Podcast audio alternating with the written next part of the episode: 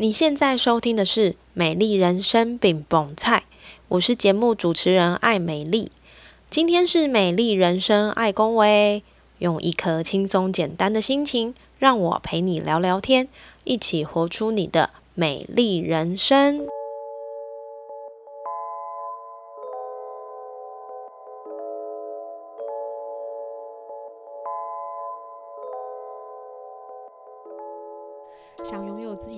属香水，但却又害怕使用人工合成香精对身体造成的危害吗？欢迎报名参加四月十九在台中的天然精油调香课程吧！在课程中，你会学到如何使用天然的精油来调配独家比例的香氛，制作出安全、健康、没有化学物质的香水哦。这堂课程会包含了解芳香疗法如何运用在生活中，调香的实作与架构，高中低音的搭配诀窍，以及你会调配两款不同配方的精油香水，还特别拥有上课专用的讲义跟调香材料。这场活动的报名资讯已经放在节目资讯栏，欢迎你立即点击，一起学习使用天然精油，创造出令人愉悦的香气，让自己更加健康美丽吧。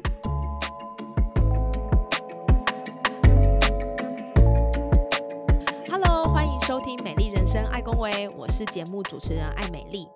你有想过自己的个性在职场或生活上到底是优势还是劣势呢？有的人说外向的人真的比较吃香，但是外向的人难道都没有吃瘪的时候吗？有的人说内向的人比较吃亏，但是其实有很多成功的人，他们也有内向性格。而最近在我的生活中，不断的出现一个词，叫做高敏感人。高敏感人从字面上，你觉得是正向还是反向的词呢？高敏感的人是表示自己有一颗玻璃心，还是能够察觉到很多事呢？今天的节目，我们邀请到一位高敏感人优势的开发教练露露，要来跟我们分享跟高敏感有关的大小事。还在疑惑自己属于什么样的定位吗？今天的这一集或许可以帮你找到方向哦。节目的一开始，我们先邀请露露来跟大家打声招呼，介绍一下自己。欢迎露露。Hello，大家好，我是露露。我之前在呃过去几年的时间是在唱片公司担任唱片企划的工作，然后接着就是呃有嗯企划制作了像呃金曲歌后曹雅文的专辑，然后对，然后吴思贤，然后号角响起。这样子就是类似像国台语歌手的专辑，我就是都有参与制作，然后大概参与了大概四十二张左右。对对，然后后来之后，因为嗯，我有发现就是自己对于在文字上面的特长之后，就是呃，我在某一个阶段下面就是转战到电商的部分。对对，然后就变成在电商这个很激烈洪流的市场里面，就是在呃。过去感性的养成，然后跟进入电商之后，就是要看非常巨量的广告数据，也就是所谓所谓理性的思维建立，就是在这两个很极端的值里面，就是呃，我就建立了属于自己的工作模式还有思维。那在这过程中，其实我就一直有发现我自己，嗯，是高敏感的特质，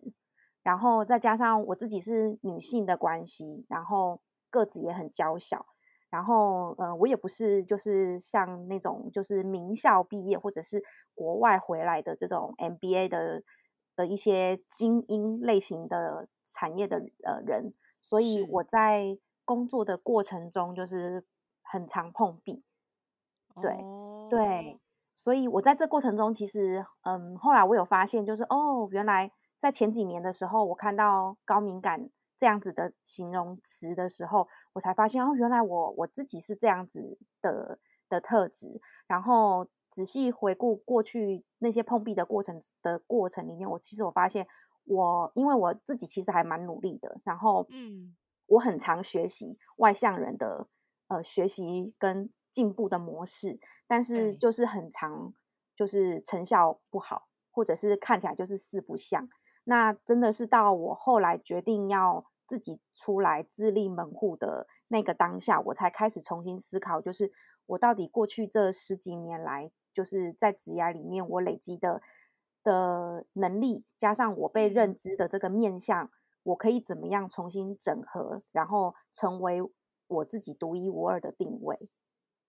哇，这个过程听起来应该是蛮刺激的，因为我觉得，如果说之前露露说自己是一个在唱片公司的企划人员，其实那个思虑也是要非常缜密，因为应该说这个这个职业其实它本身就是一个非常快速，而且现在的偶像这么多，其实要很快能够聚焦，这个也是在唱片界很需要的一件事情。然后你后来又转战到电销，那个速度又更快了，然后。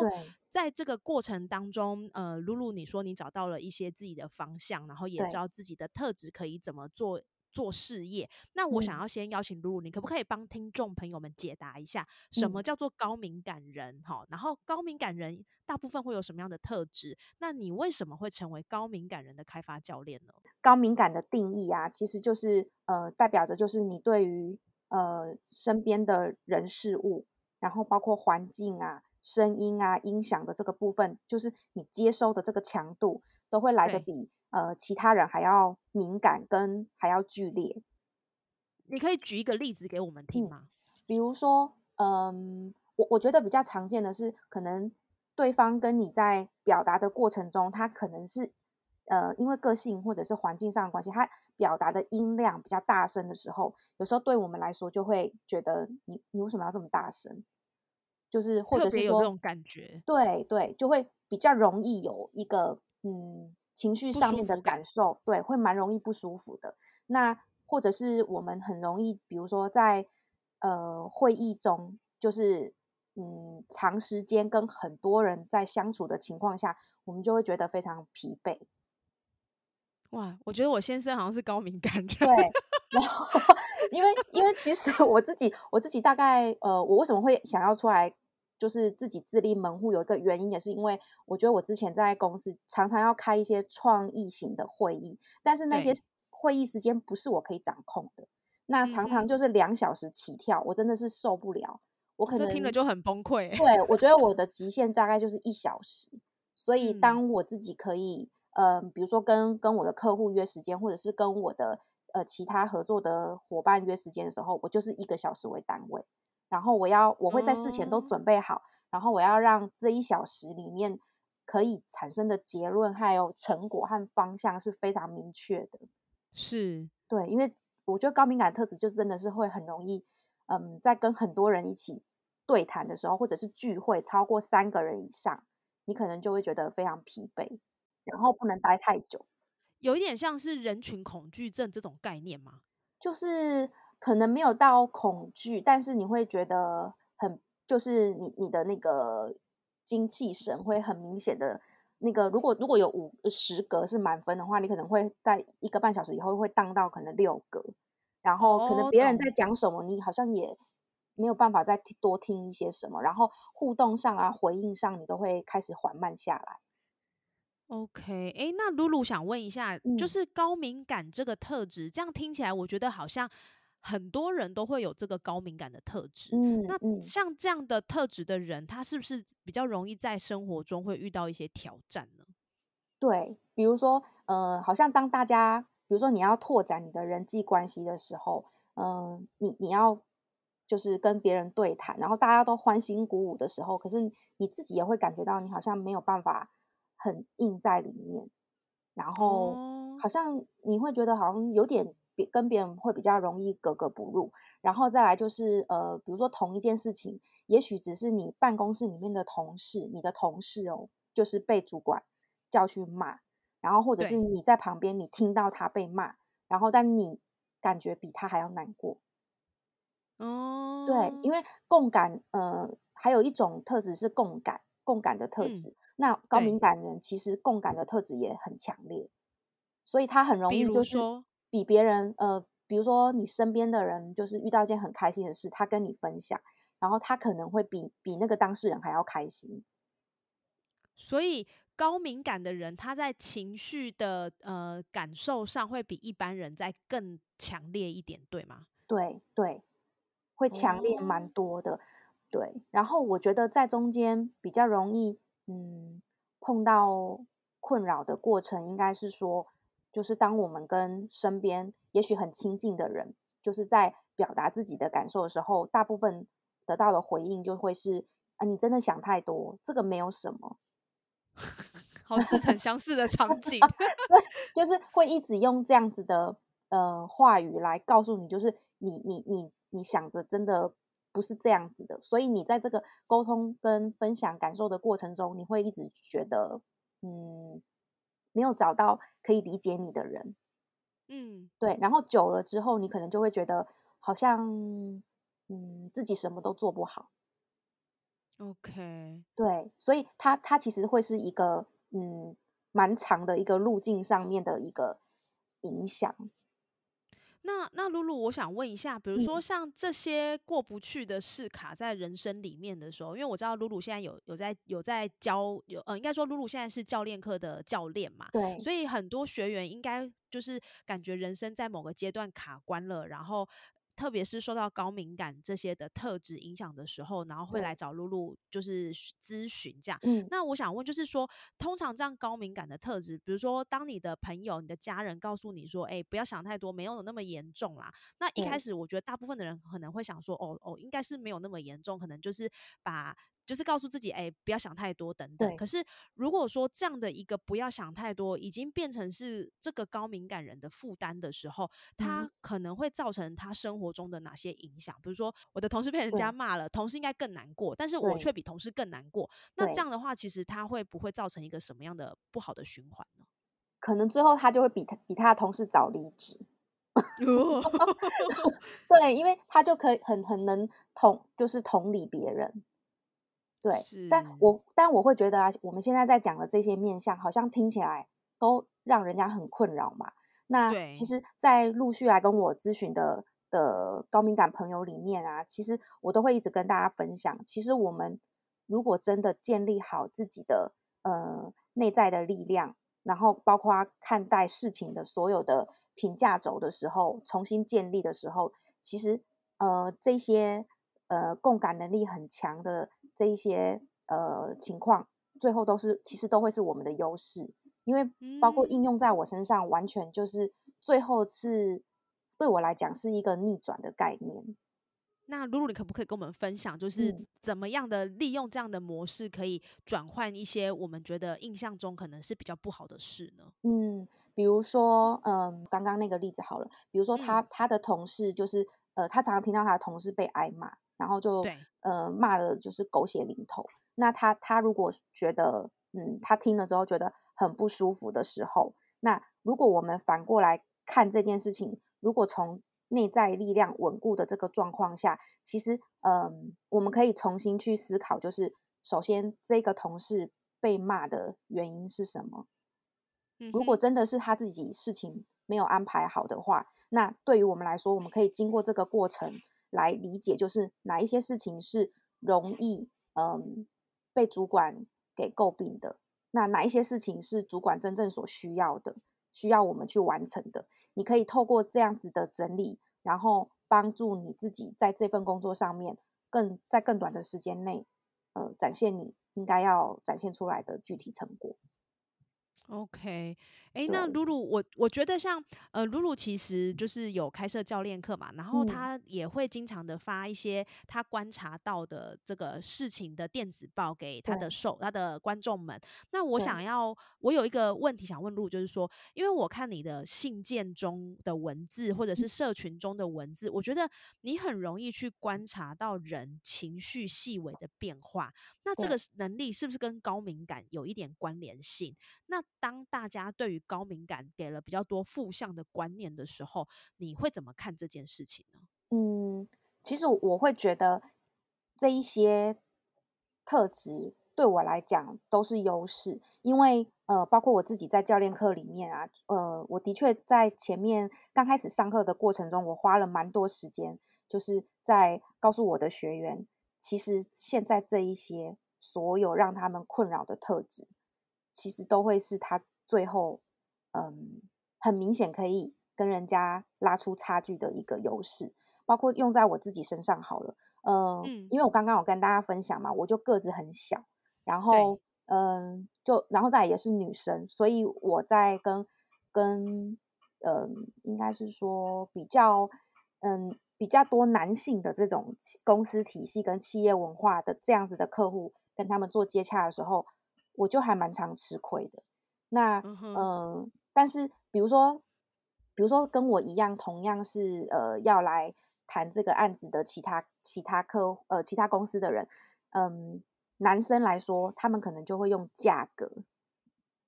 就是可能说哦，算你便宜一点呐，这样子，用这个概念来争取这个案子。可是如果对我来说，我我通常都是运用我自己的优势，就是呃，我会很快的在对谈里面看出。对方的需求是什么？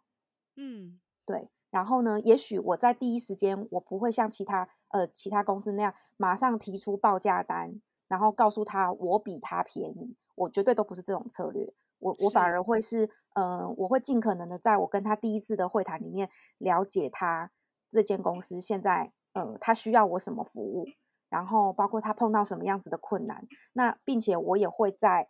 呃要去洽谈前。把这个公司完全的做了一个大概百分之三十趴的一个了解跟状况，包括他最近出了什么样新的产品，然后在市面上的呃状况是怎么样，那他的竞品又是谁？我可能在我第一次跟他洽谈前，我就会全部都做好了。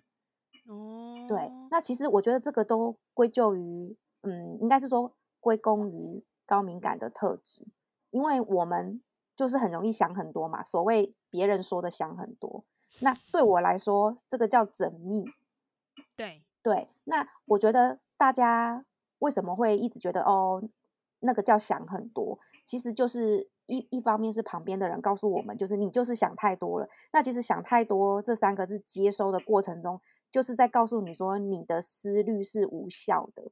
嗯嗯，对你这个是多想的，你这些东西都无用。所以在这个过程中，其实就是一种间接的被否定。否定，对对。所以我会觉得，嗯，我在我在教练课过程中，其实嗯花了蛮多时间，就是在陪伴我的学员，然后用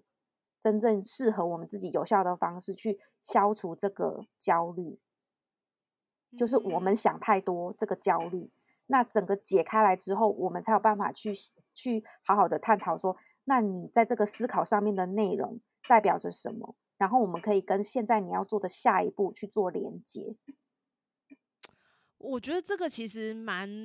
蛮听起来是很多人的困扰。比如说，像刚刚露露在讲的过程当中，我也会去回想起我以前在职场工作的时候，然后可能当我提出了一个。建议方案的时候，其实我私底下还会想很多，就是我会想说，可能这个方案不行，那我自己就会有很多小剧场的来回，比如说为什么不行？可能对方是因为看到了什么样的因素，那什么样的因素，我就我就必须要再推出我的第二道菜，然后去呃解除他的疑虑。那如果说像一个学员遇到类似这样的问题，露露，你可不可以跟我们分享一个方式，是解除呃我们每次听到想太多的这样的一个负向的思考呢？嗯。嗯比如说，通常，比如说，呃，像我有一个学员，就是他可能他的主管的情绪 EQ 非常的低，然后可能他就会，呃，一件事情他可能呈上去之后，会对他就是用咆哮跟一些配给这样，对对，然后就是用一些很很大声的，然后跟很粗暴的字眼去告诉他纠正他这样子的错误。对，但是其实是不是真的是错误？因为通常在这个音量产生的时候，我们就会很容易感到焦虑了。所以我们在那个当下其实是没有办法跟对方好好的沟通，对，完全没有办法。所以呃，在这个时候，我就会跟我的学员，就是告诉他，呃，以他来说，就是怎么样去跟他做向上管理。第一个就是呃，远离他这个当下的爆炸源，就是所谓这个老板，就是让这个断点。尽快的成立之后，然后让这个他单方的这个对话停止，然后接下来就是理解他撇除音量以后的这些他要的内容究竟是什么。是，对。那我们就会从内容里面看到，如果今天是呃没有章节的，比如说他今天他昨天明明说要做成 B，但是他今天看到的时候，他就说你为什么做成 B？我明明就叫你做成 A。那如果是这样子的话，我们自自己可以判判读成。嗯，这这一位他是反复不定的主管类型。对，是那这样子的焦虑就可以很明确的在现在这个时候直接从我们身上直接抛掉，懂，因为这不是我们的问题。是对，但是高敏感的朋友就是会很容易继续的陷在那里面。那我做的又没有错，那他为什么要对我大声？是不是我看？的是不是我看起来很容易？就是我我我就是很很欠骂，或者是我看起来就是很卑微，嗯，对，然后就会陷在这个情绪里面。所以我我通常会跟我的学员就是告诉他，第一个就是离开这个火源，接下来就是整理，好好的整理刚刚他抛出来的这些内容，嗯，是不是符合？比如说主管他交办我们要做的事情，如果是对嗯方反复，那这件事情我们就得到答案了，就是他对方对方在反复，所以我们这不是我们的问题。那在这个时候就可以直接做下断点。哦，我觉得露露这个方式很好诶、因为我们很嗯容易，像我自己就很容易会纠结，比如说嗯当、呃上司在匹配给我的时候，我可能就会想说。怎么会这样呢？诶，是我哪里做的不好，就很比较容易会归咎是自己的问题。对，但是事实上，如果说当我们的理性脑在这个时间点可以把这样的一个对话去拉出一个很清楚的断点，到底是像刚刚露露说的，到底是你你你说话前后反复，还是在什么样的状态下你的情绪过于爆炸？如果我们可以理性的去看待这个状态的话，好嗯像就比较不会把这些问题归咎在自己身上，然后让自己这么不舒服哦。对对。然后其实，嗯，比如说旁边有一些比较外向的其他同事，其实我们也可以稍微去观察一下他们怎么跟主管在相处。因为像比如我的我呃我的学员，他就会跟我说，他的另外一个同事就跟就跟这个主管，比如说主管又在匹配给我的时候，他就会说啊，他是不是你是不是没吃饱，还是我要出去买点东西给你吃？嗯，对，那他可能就直接这件事情就化解掉了欸、然后老板也就没有那么生气了。哦，对，所以当我们呃在观察旁边身身边有跟我们不同类型的人，在面对一样的状况的时候，他们怎么去应对？那其实这对个在过程中，我们也是可以参考看看这样子的路径，嗯、是不是适合我们的？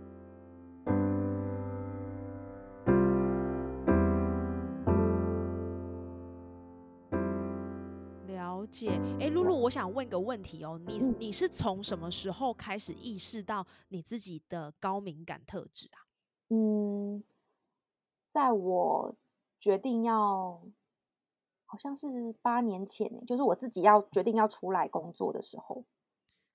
那在这个决定，应该是说你已经很了解自己的状态了，所以你决定要出来自己工作嘛？嗯，那这个这个时间点，就是你会不会呃有一些迟疑？比如说出来自己工作，当然相对来说要面对到的问题也会不是问题，要面对到的挑战也蛮嗯多的嘛。对对，然后特别是我们知道高敏感人，虽然可能你已经非常了解自己了，但是嗯我觉得当我们遇到挑战的时候，很容易就真的会想太多，或者是想很多。对，那在这样的一个呃转折点的时候，你觉得高敏感这个特质给了你是加分，还是给了你更多的挑战，要你去面对生活上的考验呢？嗯，我觉得我在自己出来要就是自立门户的时候，我其实有花一些时间，就是去理解我这样子的特质，然后在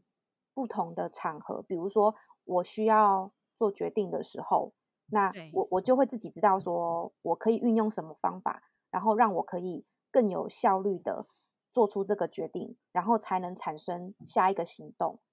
那当我自嗯己实际的这样运用这样子的，就是连续性目标这样子的建立的方式的时候，我发现，当我看到成果的时候，我就会更愿意，就是嗯，在我的生活或工作的更多面向，持续的用这样子的方式帮助我，就是嗯，是善用我的特质，而不是被他所呃利用，对对，不会被他绑架。嗯，对啊，哇，我觉得听起来很就是感觉露露开了很多人的一扇窗哈，就是嗯因为我觉得在过去的职场上也好，或者是求学的路上也好，我觉得很长真的会听到你刚刚说的，就是当我的同学想很多的时候，那可能嗯，就会有人跟他说：“哎、你不要想那么多，好不好？就根本就没有这么严重啊。”没事啦，没事。对，没事，对，就你你在那边，很生气的说：“怎，么会没事？这很过分。对对，真的，所以你开始用了一个不一样的角度跟眼光去看高敏感这件事情的时候，嗯，诶，如果我们可以做一个很好的转换，其实它是可以帮我们的人生旅途里面是去做加分的，对对没嗯。错。那我想问一下露露，就是呃，在你接触也照顾这么多学员的高敏感特质之后，我想嗯问一下，在过程当中，你有没有几个让你比较印象深刻高敏人的故事？那这个故事其实就是你的经验也好，或者是你学嗯。员的故事也好，是不是可以跟我们分享一下呢？好，嗯，其实我我自己觉得，嗯，我觉得我的每个学员对我来说都是很独一无二的故事，因为其实，呃，我觉得刚开始可能大家对于呃要来，比如说做高敏感特质的开发这件事情啊，大家好像都会以为就是好像，嗯，好像他们的就是人生的这个际遇的状态，好像是不是很很很负面啊，或者是很悲观等等的。那但是其实，我发现我的学员其实都是在一个很不错的状态下，但是可能嗯在一个环节，他们有意识到他们卡关了，然后呢，嗯，但是在这过程中，他们都还是仍然有持续的想要去解除这样子的困扰跟困境。那但是，是，嗯，在过程中因为找不到适合自己的方法，对，那包括也也也也许也也找了，就是呃，也许找工作的话，可能也找了职涯师啊，然后有可能去职训局上课等等的。那对，那又或者是对于呃人生这个方向的安排上，可能还没有一个很明确的方法。那感觉好像自己一直对于心里面很重要的事情，一直没有办法下定决心的往前迈进，然后呃，就一直认为自己好像在拖延。嗯，对，真的真的，对，那嗯，其实像我有一个学员，他其实是嗯，文笔非常非常好。那他自己的志向是想要往作家的路前进。那接下来就是，嗯，他就把他写的文章，嗯，那时候他跟我分享，好像快要快要一百篇的文章都放在电脑里面，然后对，没有发布出去。哦对，哦，那他自己会认为，因为还不够好。然后又嗯，或者是他对于目标的定义上，就是嗯太严苛跟太遥远，所以会导致他没有办法很明确的迈很具体的为自己规划出下一个一个小碎步的一个前进的方向。是，对，所以呃，在上上教练课的过程中，其实我们就会运用很多种，就是呃，一个是拆解焦拆解焦虑的方法，把这个焦虑给拆开，然后呢，重新的去理解，就是这些焦虑它到底是不是不是应该要存在，以及它现在能不能被解决。然后再来就是嗯，这些焦虑真的是属于我们的吗？还是它根本就是别人的？那如果是别人应该要烦恼的事情，我们就还给别人。嗯，对，然后解除之后呢，我们再重新去定立，就是一样是呃同样的方向，那怎么样子的目标定义才是真正适合现在的我们的节奏？对，所以当他在嗯上呃上课上到呃中后半段的时候，他他自己就会很很明显的感觉到转变，就是他会觉得嗯，说，哦，原来原来为为什么我会觉得呃这件事情很让他觉得很重要，但是一直无法前进。那他后来就有发现，就是因为他常常把自己的事情摆在摆在次要，然，后呢，别人临时有什么很重要的事情，他就会以别人的事情为优先，所以他，就会在潜意识上面一直把把自己的事情往后往后延，往后延。但，是他并不是没有行动力，所以他他的卡卡点反而是在这个地方。所以当他开始哦，正视说，哦，嗯、我我在工作上面，我可以在一样的时间内，然后付出这样子的行李，呃，我我的成果就已经很已经很 OK 了，是在中上的水准了。那剩下来的时间，我应该要要给我自己。嗯，对，所以呃，当他理解到这件事情的时候呢，他他突然觉得非常的轻松，因为等于是他他自己也意识到，我拥有我自己的时间，想要去做我自己的事情，这件事情是是不应该有罪恶感的。嗯，对，所以在这个情况下，他的时间的安排又重新的得到了呃规划，而且是他可以立刻马上执行的。所以后来他在规划这个他自己的文字品牌的这个前进的路上，就非常非常的快。嗯，我我觉得，我觉得露露你有点像是帮呃帮人换脑袋嘛，我不知道可不可以用这样嗯。的字来形容，因为嗯，像你刚刚在说这个让我让你印象深刻的故事的时候，我就开始去找寻，就是跟高敏感有关的，刚好在网络上其实也会有一些相关的这个测验检测表嘛，对。看你是不是属于高敏感组。然后，我就发现，哎，我好像是。然后你刚刚在讲的，在访谈的过程当中，你也提到的一些高敏感人可能会有的状况，然后嗯，就会不小心 帮自己对号入座，就会觉得，哎，好像也有呢，有的时候好像会呢，哎，好像真的有哎。那但是，呃，可能一开始我对高敏感的了解就是觉得比较心思细腻，那嗯心思细腻是一个算。比较正向的形容词，那如嗯，果反呃另外一边来说，他可能他就是真的想太多，然后玻璃心，对 对，然后然后就耍孤僻啊，然后怎嗯，么样？对，然后我觉得呃，可能很多人对高敏感都会有一些迷思，或者，是说会有一些刻板印象。嗯那但是经过刚刚露露在做这个高敏感的分析的时候，其实我觉得露露用了很多不一样的层面去。去呃分析高敏感这三个字，其实背后带来的意义，不是说呃想太多而已，其实它有很多更深层的东西。那包含像我觉得很具体的一个方式，就是如果我们遇到让你不舒服的时候，你能够用怎么样的态度或方式，先去第一关检测这到底是不是你的事。对因为很多时候我们真的都会不小心觉得啊，那个就是因为我怎么样而导致这件事的发生。但其实事实上有很多有很多时候真的不是这样。对对，对，所以我想问露露，哎，其实像你刚刚说，你八年前决定转职的时候，是因为你发现自己有这样的特质嘛？嗯那在呃八年前一直到现在这个时间的演变当中，你觉得呃高敏感这三个字跟做自己这三个字，你觉得它的关联性是一个什么样的关联性？因为很多人都会嗯，觉得说，呃，做自己就是呃比较活在自己的世界嘛。那刚刚听起来高敏感族，如果说他要让自己过得开心一点，他其实好像就是要拿开一些绑住他的枷锁。那这跟做自己这两件事情会不会有一些呃有什么样的关联性呢？还是会有相违背的地方？嗯，我觉得基本上，呃，如果要一个高敏感人完全的做自己啊，我觉得基，本上这个难度非常非常高。嗯，对，因为基本上，嗯，这样子的特质的朋友，其实就是相对的，就是会比较蛮在意对方的看法或者是是，想法的。对，所以我就会我会建议，就是高敏感朋友，就是在这样子的特质底下，就是嗯，如果要让自己可以过得开心一点的时候，其实嗯，我会觉得在这个过程中，先建立就是对于自己的了解的这个程，度，我们要持续的把它做提升，会比呃我们要花非常多时间来了解，呃为什么我这样做，别人会这样看我，我觉得这个路径反而并没有很适合我们。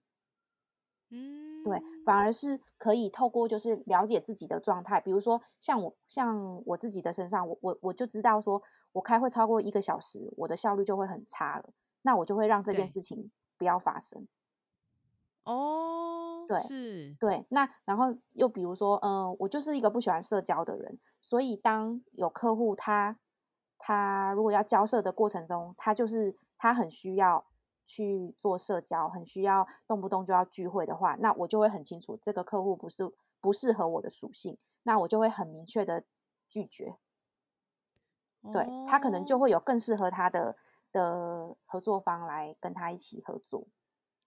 我我觉得露露其实是一个很知道自己的状态的人，然后所嗯以当他知道这个状态自己喜欢的时候，对那他会去选择；但是不喜欢的时候，他也知道那就不是属于你的目标族群，你也不会刻意的想要去争取这样的客户。我觉得这个在这个时代其实有一点。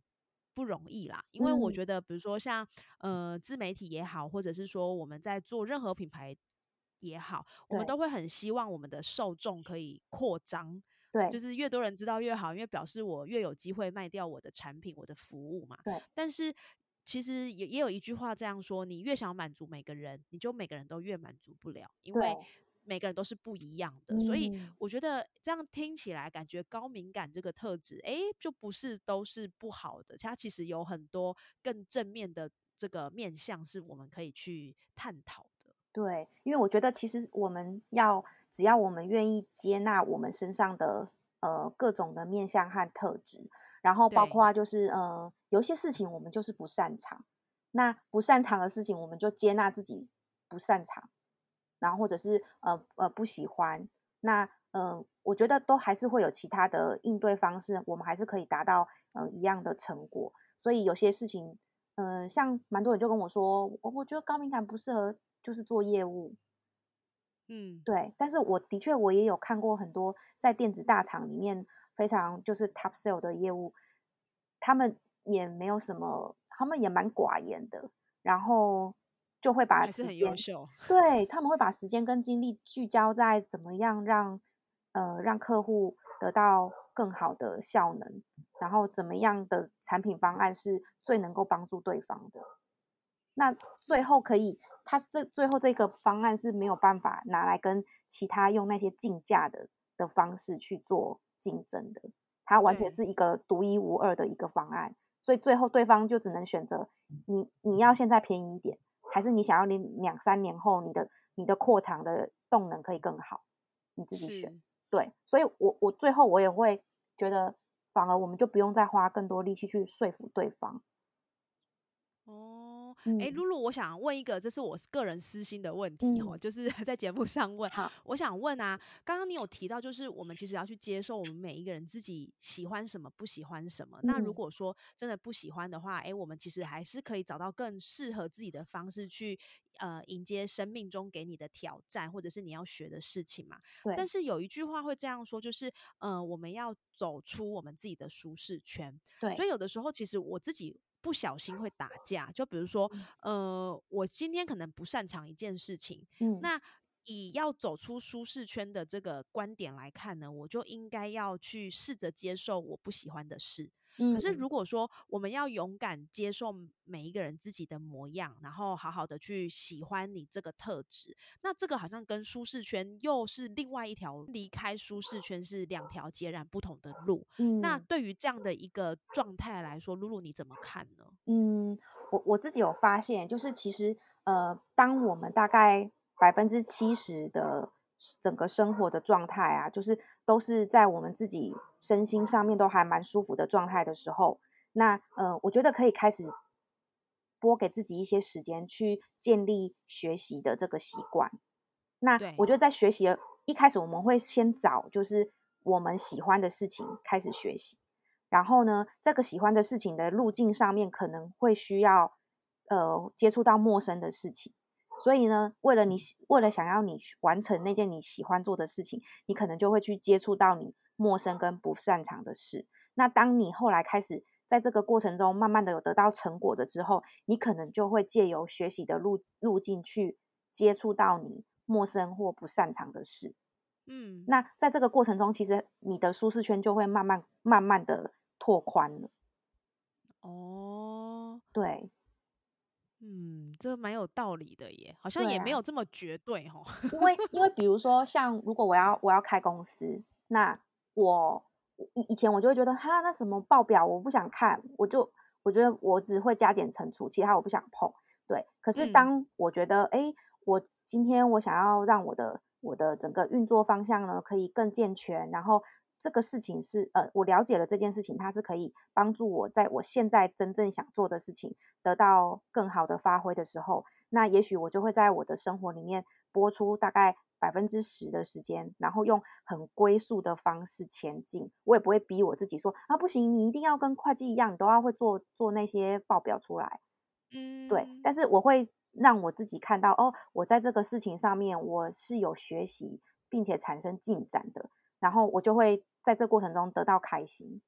所以我就会跟大家分享说，有时候不见得是要看见那个成果才会开心。而是我们在设定的这个路径上面，其实就有很多很多小星星可以拿。嗯，对呀，小星星很有画面感，对，这种叮叮噔，对对对对，真的 哇！我觉得今天听了听了露露的分享，我觉得其实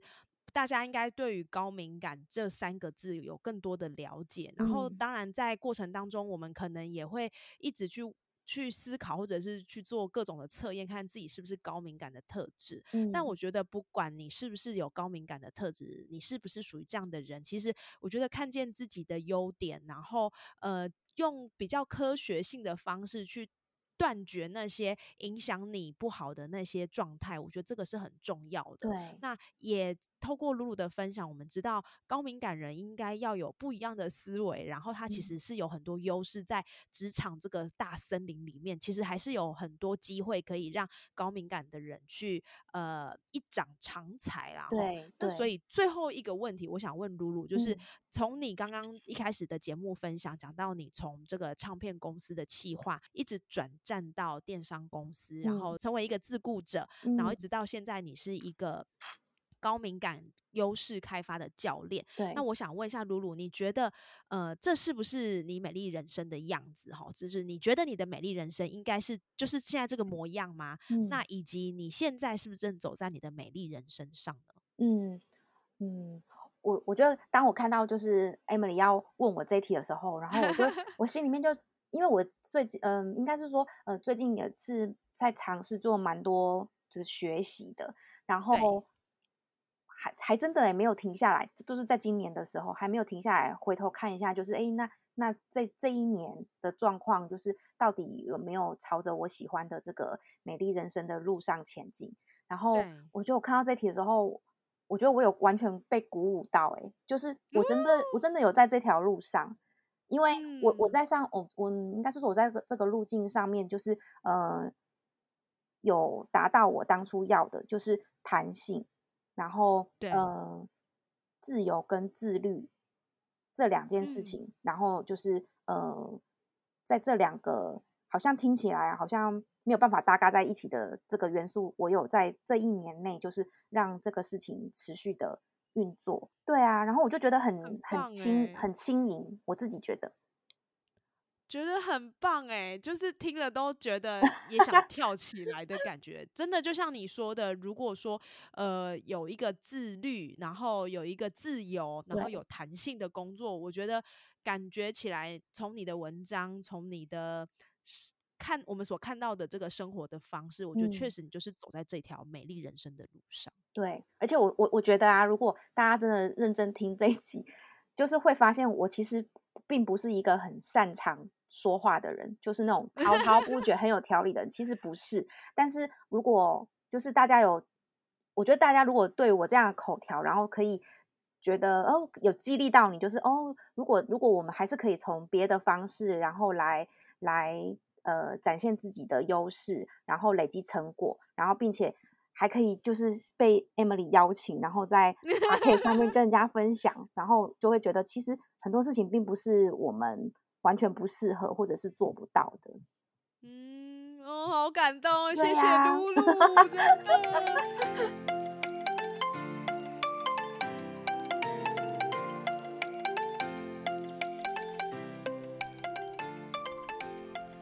听完这集露露对于高敏感的分析与拆解，你觉得自己是不是也在高敏感人的行列呢？有时候我们很喜欢热闹，但更多时候我们喜欢独处的自在感。当然，还有很多高敏感的特质，需要你真正的静下心去看待他们。如同节目中露露所说，高敏感不但是一种优势，更为他的生活带来不一样的挑战与突破点。而要做到这一点，你需要先找到自己内在的力量，并且重新看待事情的评价轴。特别是在现在的时代。有越来越多以前旧思维的看法，其实已经不适用于现在了。换个角度看，就算你是高敏感，也能找到属于自己在这个世代专属的舞台。不只是嘴巴说要爱自己，很多时候了解自己、接纳自己更重要。因为你是这个世界上独一无二的个体。谢谢你收听今天的节目，祝福你有个美好崭新的一天。美丽人生，爱恭维，我们下次见喽。